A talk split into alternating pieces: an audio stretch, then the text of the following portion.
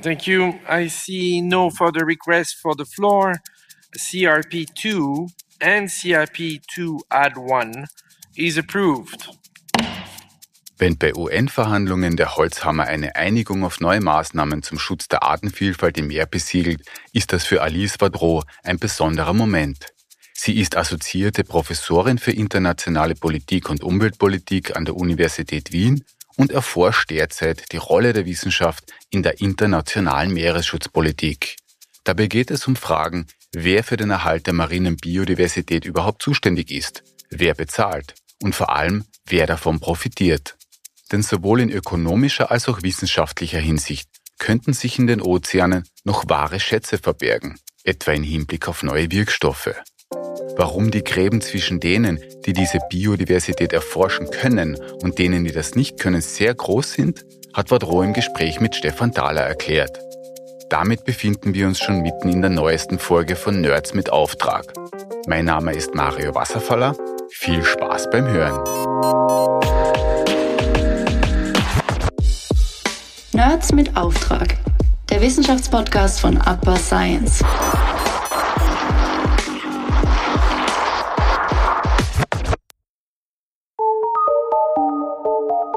Frau Wadrow, heute ist der Welttag der Ozeane. Das passt sehr gut zu Ihrem Forschungsgebiet der marinen Biodiversität. Was versteht man darunter? Also aus naturwissenschaftlicher Sicht ist marine Biodiversität die Vielfalt der Arten, die Vielfalt der Ökosysteme und auch die genetische Vielfalt. Aus politikwissenschaftlicher Sicht handelt es sich um einen sehr interessanten Bereich der internationalen Umweltpolitik, der interessanter wird, insbesondere weil 64 Prozent der Ozeane nicht reguliert sind, also die hohe See. Das heißt, es gibt keinen rechtlichen oder politischen Rahmen, der den Schutz der marinen Biodiversität anleiten könnte. Wie ist die hohe See definiert? Die Hohe See ist definiert als der Bereich, der nicht die nationalen Gewässer inkludiert und auch nicht die ausschließlichen Wirtschaftszonen. Das sind 200 Seemeilen entfernt von der Küste eines Staates.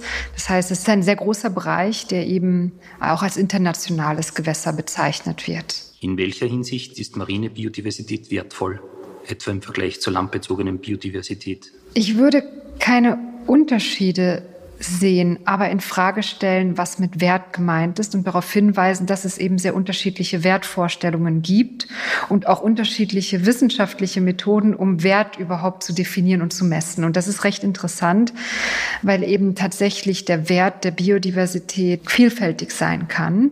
Also man kann den Wert monetarisieren oder ökonomisch abbilden. Man kann aber auch darauf hinweisen, dass die Natur oder die Biodiversität an sich einen intrinsischen Wert hat, also einen Wert für sich. Was an der marinen Biodiversität interessant ist im Vergleich zur terrestrischen Biodiversität, also Biodiversität an Land, ist, dass wir relativ wenig darüber wissen und daher die Erwartungen sehr hoch sind, dass ein Wert vorhanden ist, der noch nicht geborgen wurde und den man in der Zukunft sozusagen sich erschließen könnte, sowohl in ökonomischer Hinsicht, aber auch in wissenschaftlicher Hinsicht. Wie sind Sie zu diesem Thema gekommen? Ja, das ist sehr interessant. Ich habe davor sehr lange zum Weltbiodiversitätsrat geforscht und zu Konflikten in der wissenschaftlichen Gemeinschaft, wie man eben den Wert von Biodiversität auch abbilden kann. Und im Zuge dessen habe ich an einer Konferenz teilgenommen. Das war während meiner Forschungen an der University of Cambridge. Und die Konferenz fand in Leipzig statt. Ich bin damals nach Berlin gereist und dann von Berlin nach Leipzig mit dem Zug und saß zufälligerweise neben einer Person, die die ich nicht persönlich kannte, die mir aber ein Begriff war. Zumindest habe ich mir gedacht, dass es sehr hoch, dass eine sehr hohe Wahrscheinlichkeit vorliegt, dass die Person auch zu dieser Konferenz fährt. Das war damals eine Konferenz von Geo Bonn. Das ist eine Art zwischenstaatliche Organisation, die sich mit der Beobachtung der Biodiversität aus dem All beschäftigt. Und die Person neben mir, ich habe sie angesprochen, hat in der NASA gearbeitet oder arbeitet noch immer dort und ist zuständig für den Bereich Biodiversität. Und ich habe mein Diktiergerät immer dabei gehabt und habe gleich um ein Interview gebeten. Und im Zuge dieses Interviews hat sich herausgestellt, dass eines der Themen, das besonders interessant werden sollte im Rahmen der Konferenz die marine Biodiversität ist. Ein Bereich, den ich damals überhaupt nicht antizipiert hatte, der aber aus Sicht dieses Experten tatsächlich einer der Knackpunkte der Konferenz werden sollte. Und ich bin dann nach diesem Interview, als die Konferenz begann, habe ich mich tatsächlich immer in jene Arbeitsgruppen hereingesetzt, die sich mit mariner Biodiversität beschäftigt haben. Und es waren sehr, sehr kleine Arbeitsgruppen mit sehr wenigen Forscherinnen und Forschern, die darüber diskutiert haben, wie man Satellitendaten, Daten aus der Fernerkundung stärker verwenden kann, um Wissenslücken und Datenlücken im Bereich der marinen Biodiversitätsforschung zu schließen.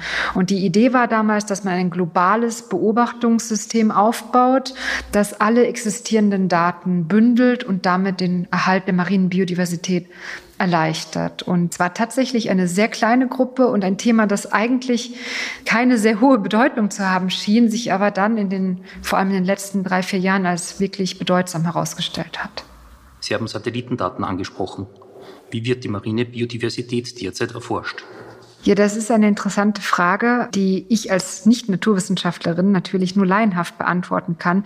Was sich aber herausstellt und was sehr interessant ist, ist, dass wir sozusagen an einem ja, man könnte sagen, Wendepunkt angekommen sind, weil unterschiedlichste Methoden vorherrschen, die zunehmend auch integriert werden.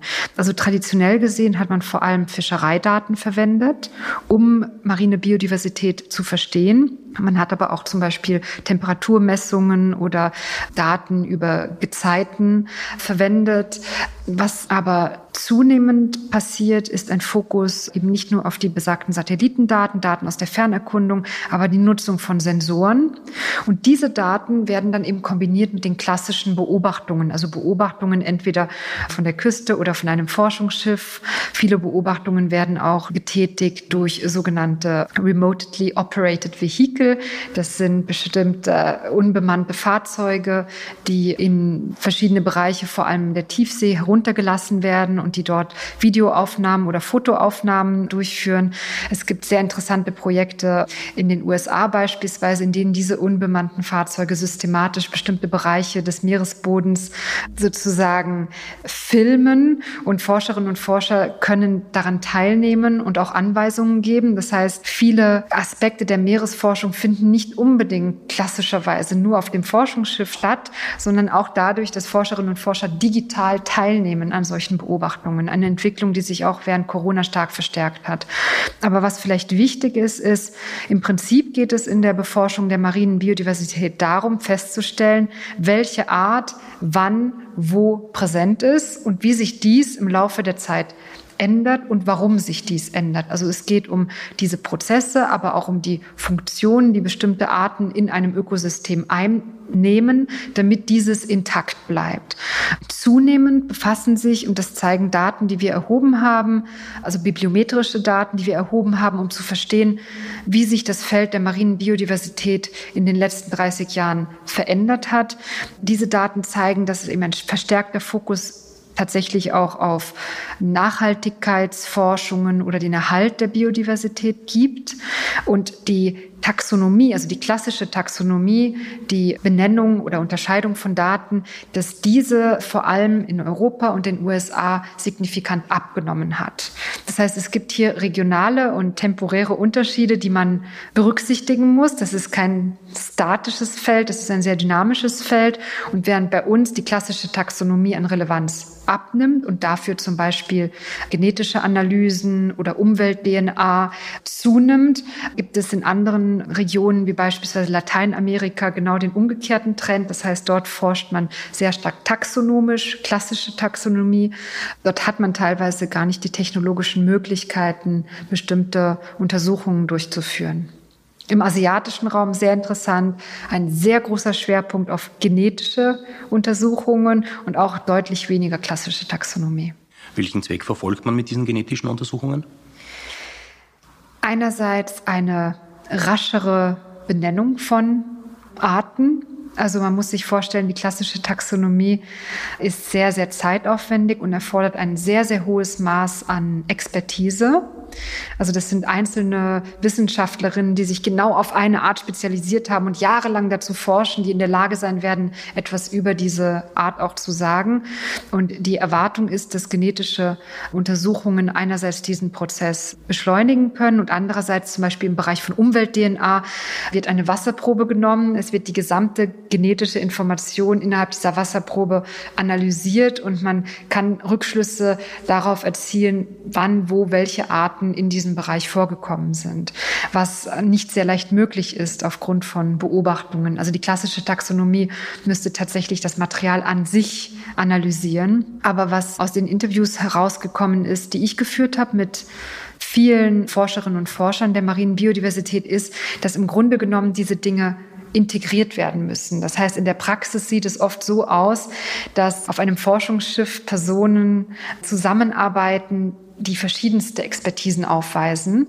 Das heißt, auf dem Forschungsschiff selbst gibt es bereits ein Labor, das führt die genetische Untersuchung durch und dann entweder es gibt Taxonomen und Taxonomen auf dem Schiff, die sich dann die Art an sich anschauen und diese Expertise liefern oder diese Proben werden auch verschickt oder es werden Fotos gemacht, die Fotos werden zirkuliert. Also es gibt innerhalb der Wissenschaft sehr, sehr viel Zusammenarbeit zwischen den unterschiedlichen Forscherinnen und Forschern, damit sich diese Expertise ergänzt. Gibt es große Unterschiede in den Forschungszielen zwischen den Kontinenten, Ländern oder Interessensgruppen?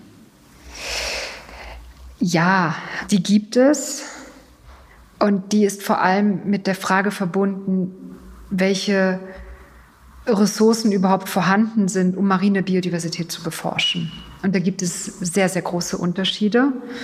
Die UNESCO veröffentlicht regelmäßig Berichte über die Verteilung von Forschungsmaterial, zum Beispiel von Forschungsschiffen und schätzt, dass es ungefähr 1100 Forschungsschiffe weltweit gibt, also die wirklich Forschung auf den Ozeanen durchführen. Und ungefähr 450 dieser Forschungsschiffe allein gehören den USA. Danach kommen vereinzelt einige europäische Staaten, also Deutschland ist sehr stark, Frankreich, Großbritannien, die EU, Australien. Und diese Ungleichverteilung führt natürlich auch dazu, dass die wissenschaftliche Expertise auch ungleich verteilt ist. Unsere Daten zeigen eben, dass es tatsächlich Unterschiede gibt in der Frage, welche Themen behandelt werden, wobei tatsächlich die genetische Forschung oder die Forschung an den genetischen Aspekten der marinen Biodiversität überall sozusagen im Fokus steht. Wo verlaufen aktuell die Gräben beim Thema Biodiversität? Wenn es um den Erhalt der marinen Biodiversität geht, dann ist ein Knackpunkt natürlich der, wie wir die marine Biodiversität in der Hohen See schützen, weil es für diese keinen Rechtsrahmen gibt. Und hier finden aktuell in New York Verhandlungen statt. Also die nächste Verhandlungsrunde wird im August 2022 stattfinden. Und die Erwartungen sind sehr hoch, dass sich Staaten darauf einigen können, wie marine Biodiversität in Zukunft erhalten und nachhaltig genutzt werden kann. Also das sind Verhandlungen, die nicht nur einen sehr positiven Effekt haben können auf die Zukunft der marinen Biodiversität, die uns aber auch zeigen, wo die Gräben verlaufen. Und die Gräben verlaufen entlang der Frage, wer eigentlich für den Erhalt zahlt, wer eigentlich zuständig ist, aber auch wer von der marinen Biodiversität überhaupt profitieren kann. Zentral sind auch die ungleiche Verteilung wissenschaftlicher Expertise. Also Staaten des globalen Südens argumentieren, wie sollen wir einen Beitrag leisten zum Schutz der marinen Biodiversität, wenn wir weder über die wissenschaftlichen Daten noch über die technologische Infrastruktur verfügen, um überhaupt quasi die Biodiversität zu, zu messen, beziehungsweise auch den Zustand von Meeresschutzgebieten beispielsweise zu erheben. Also da verläuft eine eigentlich äh, ein Graben zwischen jenen Staaten, die marine Biodiversität beforschen können und jenen, die diese nicht beforschen können. Und damit einhergeht aber wiederum auch eine Ungleichverteilung der Möglichkeiten, marine Biodiversität ökonomisch zu nutzen. Und das betrifft insbesondere die genetischen Aspekte der marinen Biodiversität, die deswegen interessant sind, weil sie bestimmte Erwartungen wecken, nämlich Erwartungen daran, dass im Ozean ein großer Schatz sozusagen vorhanden ist, der noch nicht gehoben wurde. Einerseits, weil die technischen Möglichkeiten noch nicht da waren und andererseits, weil man lange geglaubt hat, dass der Meeresboden vor allem außerhalb der nationalen Einflusssphären im Grunde genommen eine Wüste ist, die nicht sonderlich interessant ist. Ja. Und die Erkenntnis, dass die marine Biodiversität sehr vielfältig ist, auch sozusagen in der Tiefsee, ist eine Erkenntnis, die erst in den letzten ja, 10, 20 Jahren wirklich, sagen wir mal, die politische Bühne erreicht hat und auch dazu geführt hat, dass sich Staaten jetzt darüber austauschen, nicht nur, wie können wir diesen Raum schützen, um Biodiversität für zukünftige Generationen zu erhalten, aber auch, wie können wir diesen Bereich so regulieren, dass nicht eine Handvoll Akteure aufgrund ihrer technisch-wissenschaftlichen Möglichkeiten den Wert abschöpft und andere sozusagen ausgeschlossen werden. Es gibt sektorale Übereinkünfte wie das UN-Seerechtsabkommen, das auf die mineralischen Ressourcen im Meeresboden fokussiert. Es gibt Fischereiquoten und Walfangeinschränkungen. Ein rechtlich bindendes, integriertes Abkommen, das regelt, wie Biodiversität in der Hohen See geschützt und nachhaltig genützt werden soll, existiert aber nicht. Unterdessen nehmen die Nutzung und die Nutzungsmöglichkeiten zu. Ja, also es gibt verschiedenste Nutzungsformen. Eben die Fischerei, die genannt wurde, der Tourismus, die Schifffahrt, die Forschung. Also ich glaube, das ist ganz interessant, dass die Forschung selbst diskutiert, welche negativen Effekte sie haben kann. Es ist sehr interessant. Ich habe ein Interview geführt mit einer Forscherin, der ersten Frau, die überhaupt eine Expedition durchgeführt hat eine kanadische Forscherin, die gesagt hat, dass damals die Instrumente, die sie hatten, so unterentwickelt waren, dass sie tatsächlich beispielsweise aus sensiblen Ökosystemen Korallen abgebrochen haben oder also tatsächlich auch Schaden hinterlassen haben durch die Beforschung der, der marinen Biodiversität. Aber die Forschung eben auch als eine Nutzungsform, würde ich sagen.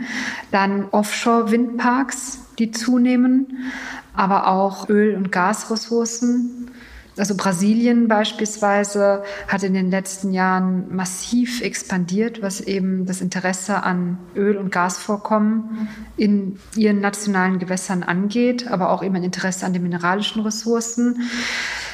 Das Interesse an eben mineralischen Ressourcen ist würde ich sagen, auch signifikant gestiegen mit den Möglichkeiten, also auch mit den technologischen Möglichkeiten, diese Ressourcen in Zukunft auch wirklich in Wert setzen zu können, wobei das noch relativ ja, das wird man sehen, ob das etwas ist, das sich ausweitet oder eben nicht. Und ein Aspekt, der aus meiner Sicht stark zugenommen hat, eben das Interesse an den genetischen Ressourcen. Die Wissenschaft leistet ja einen wichtigen Beitrag für die internationale Umweltpolitik. Welche Reibungspunkte mit der Politik gibt es hier? Das Zusammenspiel zwischen Wissenschaft und Macht ist in der Tat ein, ein sehr interessantes, weil Wissenschaft unterschiedliche Rollen einnimmt. Also einerseits gibt es sehr viele Wissenschaftlerinnen und Wissenschaftler, die für progressiven Meeresschutz eintreten und die ihre Forschung tatsächlich auch als einen Beitrag dazu sehen, Meeresschutzgebiete oder Umweltverträglichkeitsprüfungen überhaupt möglich zu machen. Das heißt, wissenschaftliche Erkenntnis über die dramatischen Auswirkungen menschlicher Aktivitäten auf den Ozean als eine Art Druckmittel damit Politik handelt. Gleichzeitig ist es aber so, dass gerade im Bereich der marinen Biodiversität große Datenlücken vorhanden sind. Also die UNESCO hat im Jahr 2021 die Dekade der Meeresforschung ausgerufen und darauf aufmerksam gemacht, dass wir zu wenig wissen über die Ozeane haben und teilweise dies auch verhindert, dass bestimmte Ökosysteme nachhaltig gemanagt werden. Also Sie gehen zum Beispiel davon aus, dass 95 Prozent der Arten noch nicht klassifiziert sind und dass in den nächsten Jahren ein unglaublicher Schatz auch an wissenschaftlichem Wissen über die marine Biodiversität gehoben werden wird. Und dieses Nichtwissen, das ja auch von Wissenschaftlerinnen und Wissenschaftlern als solches auch anerkannt wird, wird oder kann und wird auch strategisch verwendet, um Nichthandeln zu legitimieren. Ja. Also das ist sozusagen ein, eine Problematik, die vorherrscht, wenn man wissenschaftlich korrekt über Lücken und Nichtwissen spricht, dass das sozusagen auch Nichthandeln legitimieren kann von politischer Seite. Warum die Wissenschaft aber auch interessant ist in diesem speziellen Bereich des Meeresschutzes ist, weil sie selbst auch Interessen hat. Wenn der Meeresschutz reguliert wird, dann kann es auch sein, dass sozusagen die Meeresforschung davon betroffen ist.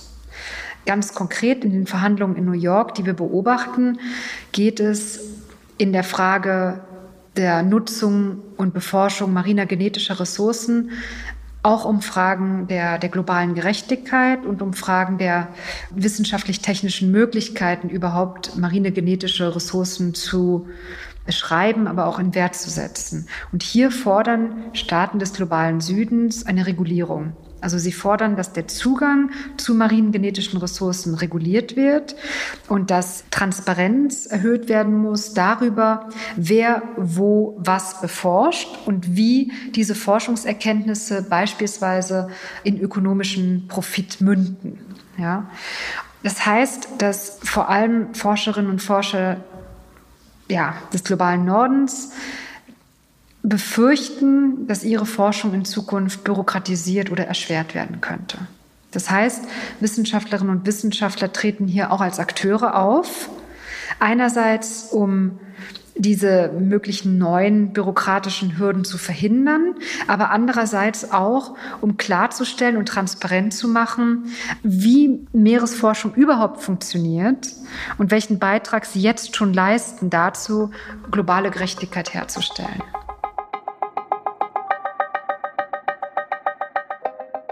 Unternehmen aus dem Fischereibereich, aber auch Erdölkonzerne verfügen über Unmengen von Daten, die für die Wissenschaft extrem wertvoll sind. Gleichzeitig gibt es immer mehr private Akteure, die gigantische Forschungsschiffe bauen und versuchen, Top-ForscherInnen abzuwerben.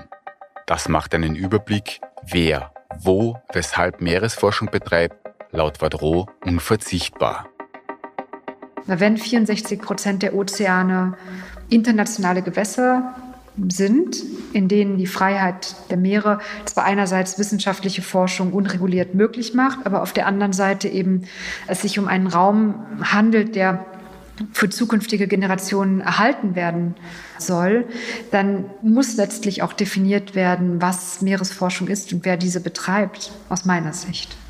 Welche Lösungsansätze gäbe es, damit die kommerzielle Forschung nicht über die Grundlagenforschung triumphiert sozusagen und trotzdem eine gewisse Verteilungsgerechtigkeit erhalten wird? Ein Lösungsansatz, der zum Beispiel in den Verhandlungen in New York immer wieder diskutiert wird, ist eine Transparenz darüber herzustellen, eben wer wann forscht und einen gewissen Prozentsatz an Forscherinnen aus dem globalen Süden auf die Forschungsschiffe mit aufzunehmen. Das ist etwas, das jetzt schon passiert. Das heißt, dass ein gewisser Zeitraum, bevor ein Forschungsschiff ausläuft, eine Art Information auszusenden oder eine Selbstverpflichtung, dass, ich weiß es nicht, fünf oder zehn oder zwanzig Prozent der Crew eben aus Staaten des globalen Südens kommt, damit diese auch ein gewisses Training erfahren. Also das ist eine wichtige Komponente, also der Kapazitätsaufbau und Transfer von Meerestechnologien in den globalen Süden. Das beantwortet jetzt nicht die Frage, wie man mit kommerzieller Forschung umgeht, aber hier wird immer wieder auch die Meeresbodenbehörde als Beispiel herangezogen. Also die Idee, dass zum Beispiel ein gewisser Prozentsatz an Gewinnen, die aus dieser Forschung entstehen, umverteilt werden müssen.